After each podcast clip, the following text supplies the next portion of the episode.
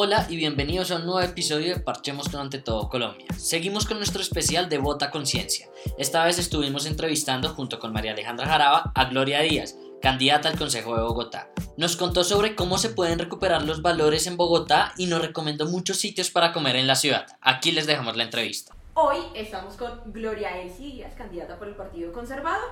¿Cómo estás, Elsie? Pues muy bien, María Alejandra, muy contenta de estar con ustedes, Luis, con el equipo de Ante Todo Colombia eh, recorriendo como siempre lo hacemos la ciudad de Bogotá, invitando a marcar el próximo 27 de octubre la letra C del Partido Conservador y el número 5.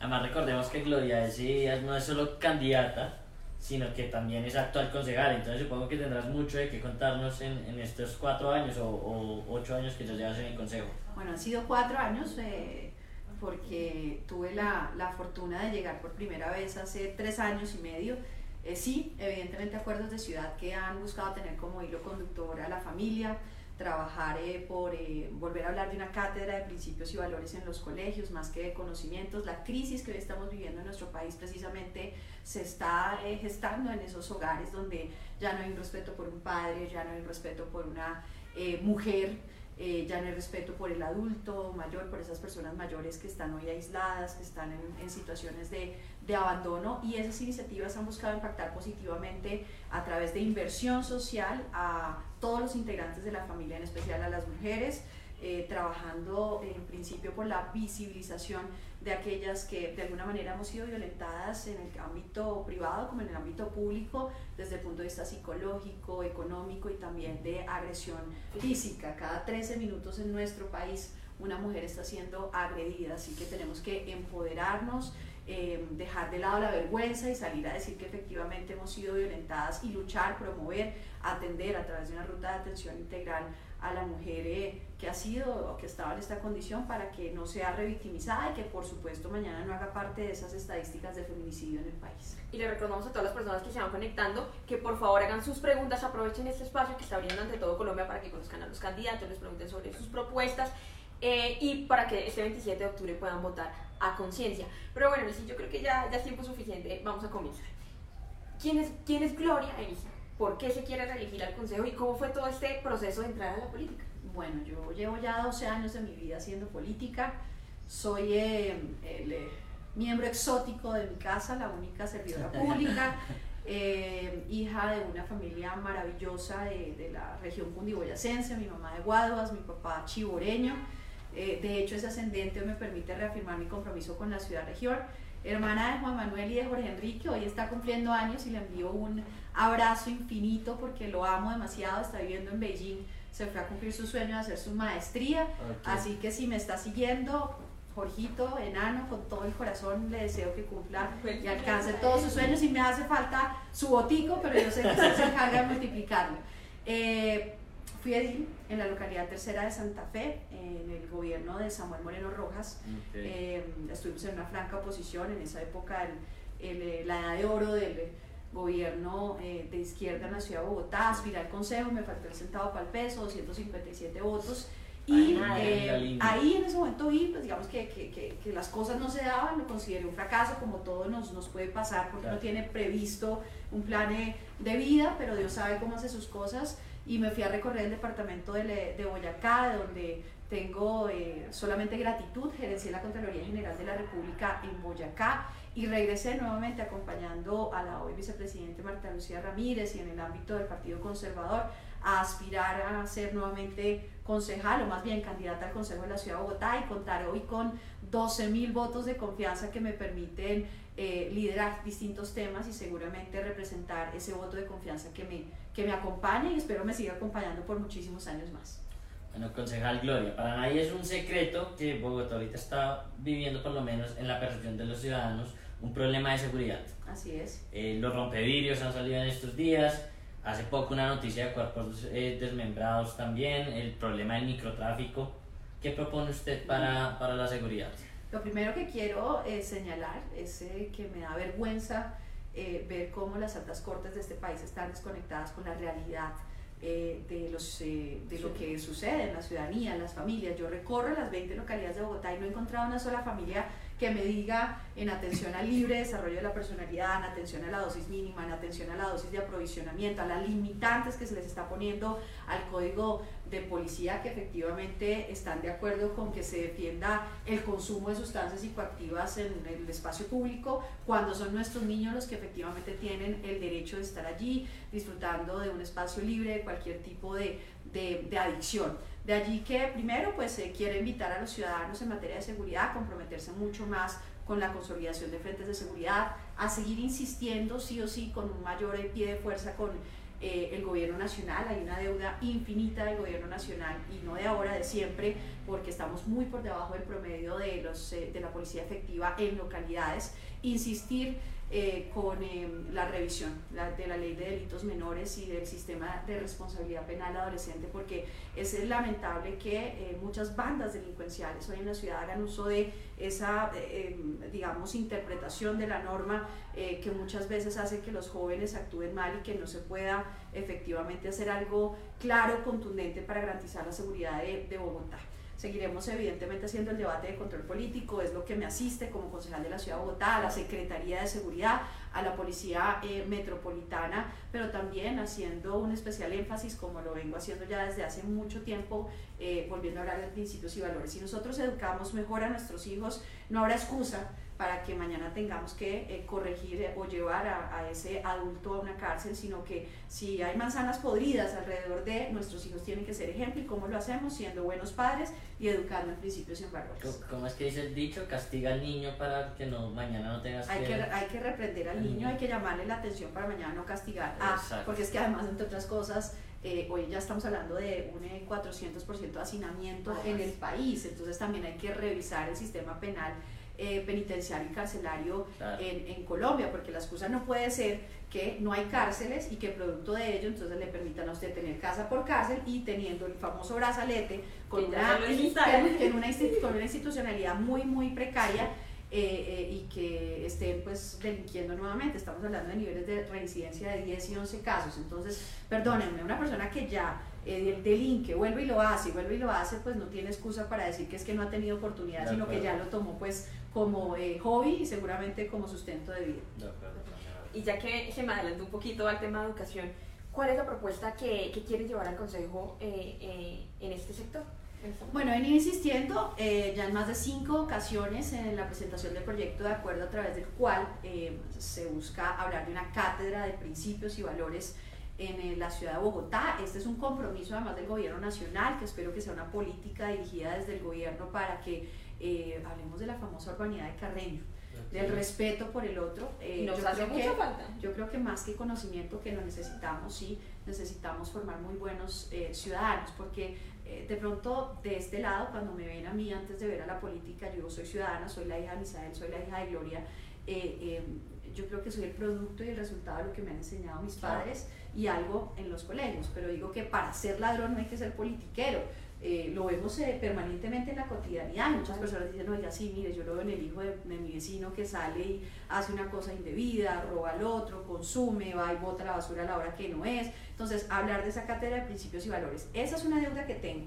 También hay una deuda eh, que lamentablemente pues por las agendas dentro del Consejo no me han permitido Em, consolidar en acuerdo de ciudad que tiene que ver con la lucha contra la trata de personas, el tercer negocio más rentable a nivel mundial de carácter ilegal después del narcotráfico y después de em, el tráfico ilegal de, de, armas. Espero que sea una ciudad, eh, una, un acuerdo de ciudad, pero también desde la educación procurar por fortalecer todos los proyectos eh, encaminados a las escuelas de padres y madres de familia. Nosotros no podemos delegarle a un profesor que seguramente tiene toda la voluntad de hacerlo, de, de, mm, de, que construya proyectos de vida. El profesor de matemáticas va a 40 estudiantes y enseña matemáticas, pero no sabemos realmente qué está sucediendo al interior de esas familias, por eso eh, hoy hay un acuerdo de ciudad y espero poder hacerle seguimiento. Pero también quiero contarles que hay unos, eh, unas obras de infraestructura que se vienen eh, haciendo en la ciudad de Bogotá, que son de reforzamiento de nuevos colegios, para procurar sí o sí que lleguemos a la jornada única escolar en la ciudad de Bogotá.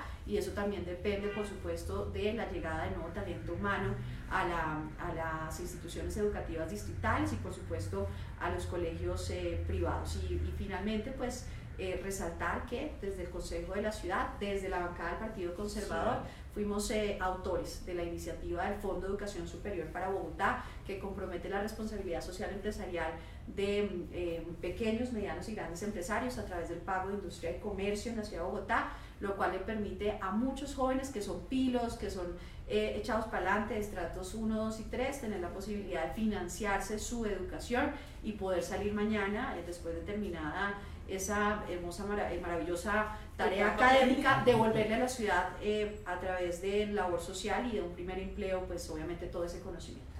Bueno, Gloria, aquí ya nos empiezan a llegar eh, preguntas por las redes. Ernesto Díaz, un saludo para él, gracias por estar hasta ahora. Gracias.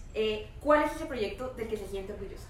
Wow, hay muchos proyectos. Yo creo que si hay algo que me, que me emociona en, en especial es poder servirle a los integrantes de la familia. Yo fui edil de la localidad tercera, irme a Santa Fe, irme a Las Cruces, irme a San Bernardo y encontrarme con muchos abuelitos que han sido abandonados, no por el político, sino por sus propios hijos.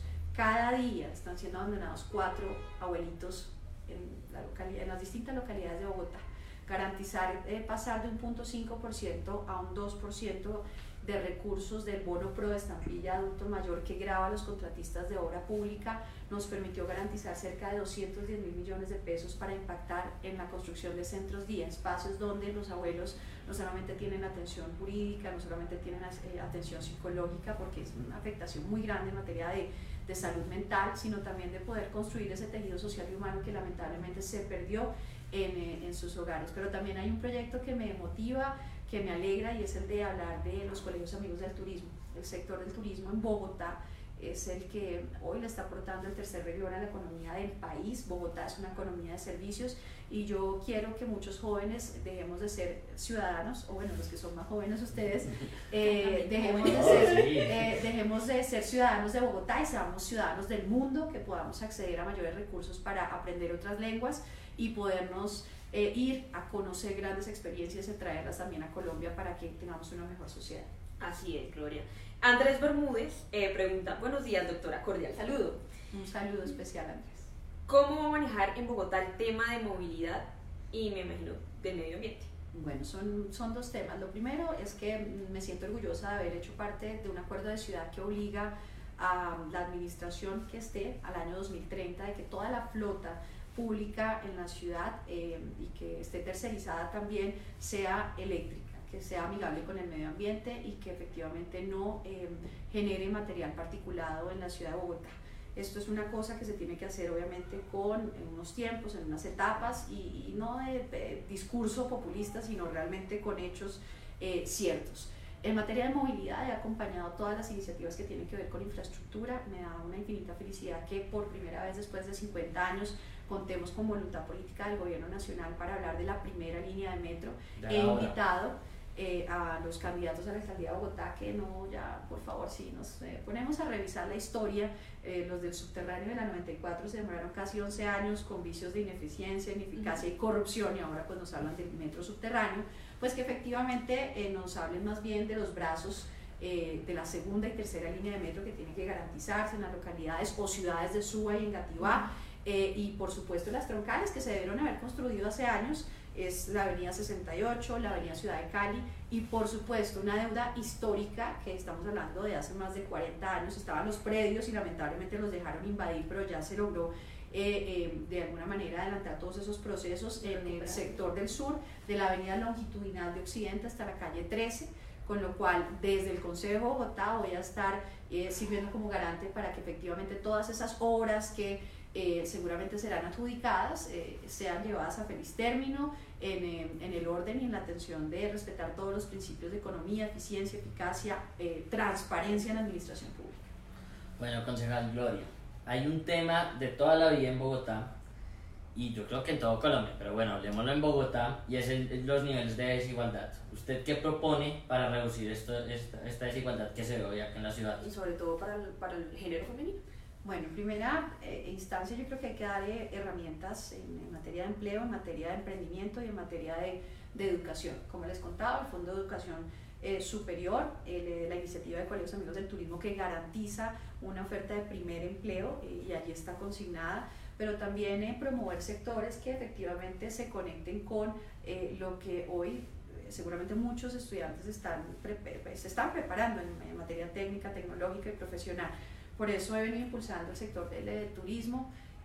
ya hemos dicho que le aporta más de 6 mil millones de dólares al año al país, después de la economía extractiva del carbón y del petróleo. Es em, eh, el eh, tercer renglón más importante por un empleo directo que se genera, hay un empleo 1.5 indirecto, estamos hablando de transporte, estamos hablando de hoteles, estamos hablando de gastronomía, muchas personas vienen a nuestra ciudad y nosotros no lo creemos hacer avistamiento de aves y pagan una cantidad de dinero. Eh, vienen a aprender eh, idiomas, a hacer turismo idiomático, vienen a tratarse enfermedades crónicas en la ciudad, a tratarse seguramente las cirugías estéticas porque sale mucho más económico, pero hay talento y hay capital humano.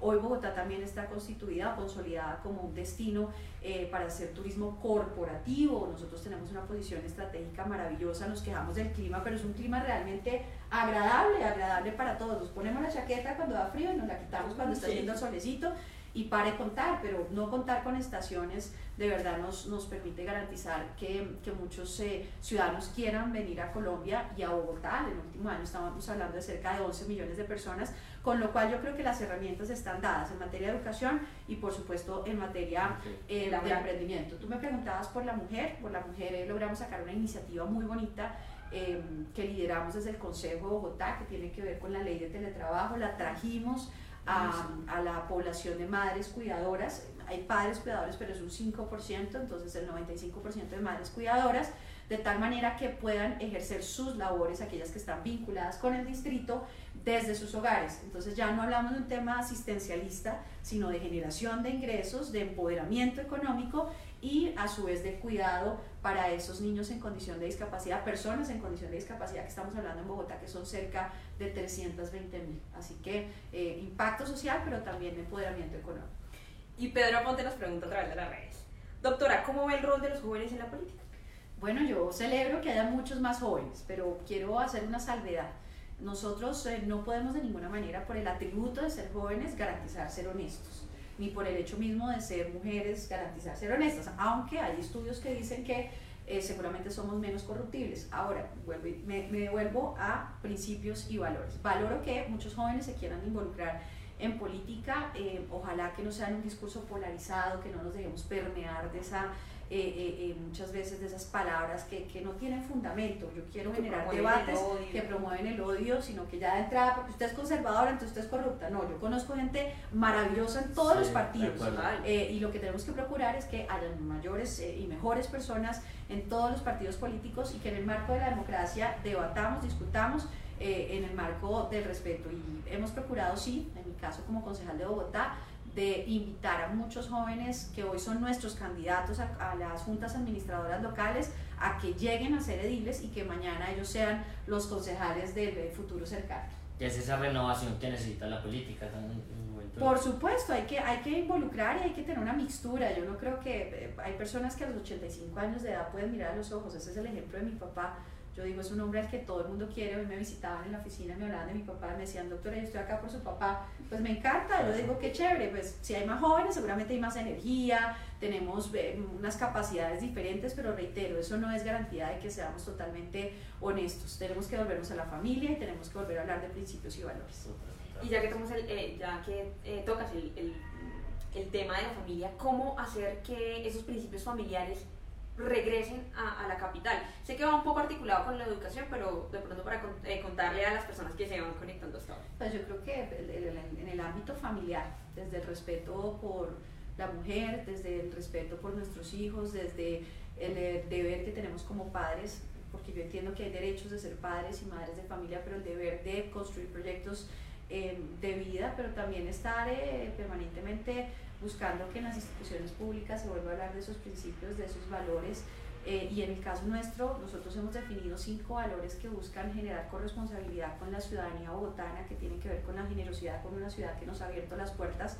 Es una capital, tiene dificultades, pero nos ha dado familia, nos ha dado trabajo, nos ha dado, eh, bueno, educación, con la honestidad que tiene que existir de este lado del político, porque tenemos que mostrar que somos, no solo ser, sino parecer y actuar y demostrar con hechos desde el respeto por el otro, de la dignidad, mi, mi dignidad llega hasta donde llega la del otro, eh, y por eso me duele tanto que hoy se hable de un pico y placa para el consumo de drogas en los parques, eso no debería existir en un país, en ningún país, yo no conozco una sola familia que no viva un infierno alrededor del consumo eh, de drogas, con la solidaridad que también debe manifestarse de parte de nosotros como ciudadanos, porque esperamos ser político, pero no sacamos la basura a la hora que es, eh, no actuamos, digamos, de manera coherente con el vecino que de pronto está pasando por un mal momento y, por supuesto, por la justicia. Yo sí creo que en este país se debe aplicar eh, autoridad, no podemos conectar más con esos niveles de reincidencia en materia de en materia de delitos, delitos menores, ahora todo es delito menor, entonces hay más, el juez de garantía le da más garantías al, al bandido que a la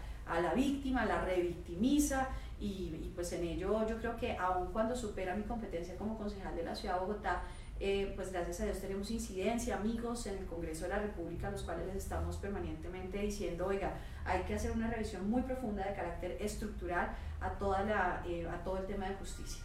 Y es que es una responsabilidad de todos, no, Así es. solo del político. Así es, es, es de construcción de sociedad y es la invitación a que Em, todos los que tenemos la posibilidad de acceder, de ir a localidades, le digamos al ciudadano, oiga, vote con confianza, vote, eh, o más bien, dé un voto de confianza, pero que sea un voto informado, sepa usted que el que gasta 15, 20 veces más de lo que el candidato se gana dignamente por sus honorarios, pues mañana va a tener que recuperar, ¿y cómo lo recupera? Pues tocándole el bolsillo a los, a los ciudadanos bogotanos eh, pero sobre todo hágale seguimiento, hágale auditoría, no es como que, ay, ya has hecho el discurso porque ante todo Colombia la, la, invitó y no hizo nada, no, sino que efectivamente hoy esas herramientas de tecnología nos permitan hacer seguimiento en los debates de control político, en las iniciativas normativas, pero en algo que sí he procurado hacer durante estos tres años largos y es hacer gestión a través de más de 300 mesas de trabajo que hemos hecho y que han conseguido que la oferta institucional llegue a, las distintas, a los distintos barrios de la ciudad de Bogotá. Totalmente, Gloria. Es que eso de andar echando la culpa al político, eso, eso ya no está. Ya tenemos todas las herramientas, precisamente como tú dices,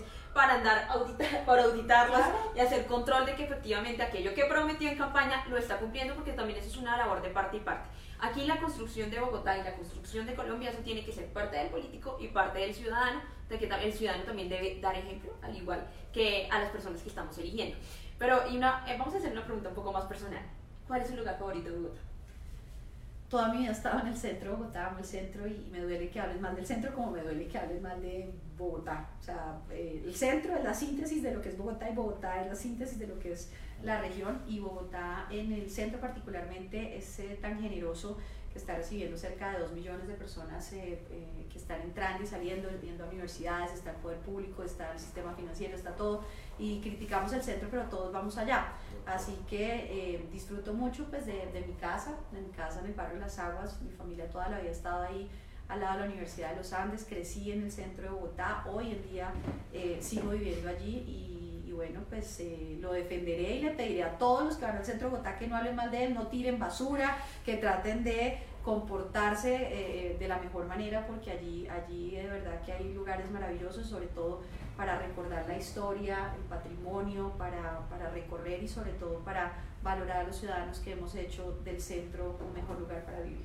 Y para todos, si uno, si uno busca un lugar para comer, en el centro hay muy buenos sitios para comer. Eh, no sé, para estar con los amigos. El mejor ajiaco, el mejor ajiaco de Bogotá está en la Plaza de la Perseverancia.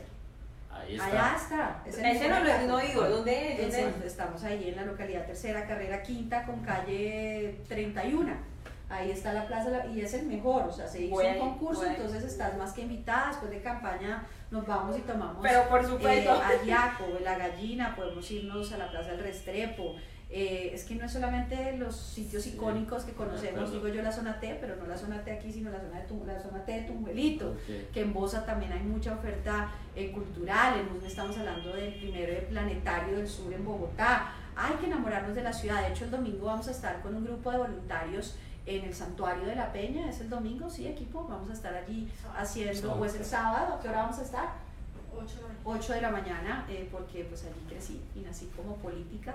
Es un santuario maravilloso, tiene una vista maravillosa, aunque sé que muchos van a decir que hay otras vistas divinas, seguramente desde el sector del paraíso en Ciudad Bolívar también, pero allí hay un sentimiento y un cariño muy especial y vamos a estar allí construyendo una, una propuesta con jóvenes del Partido Conservador y con jóvenes de otras eh, corrientes políticas que ven en Gloria Díaz la renovación en, em, en, el Partido Conservador. Concejal, ¿y el mejor tamal? Eh, pues en la puerta falsa, pero a mí me gusta mucho el de la Florida. Eh, la carrera séptima entre calle 21 y 22 eh, y el de mi abuelita, aunque está ya enfermita, ya no nos hace tantos tamales, pero me encantaba porque no era tan amarillo, era más bien blanquito allá en Guaduas.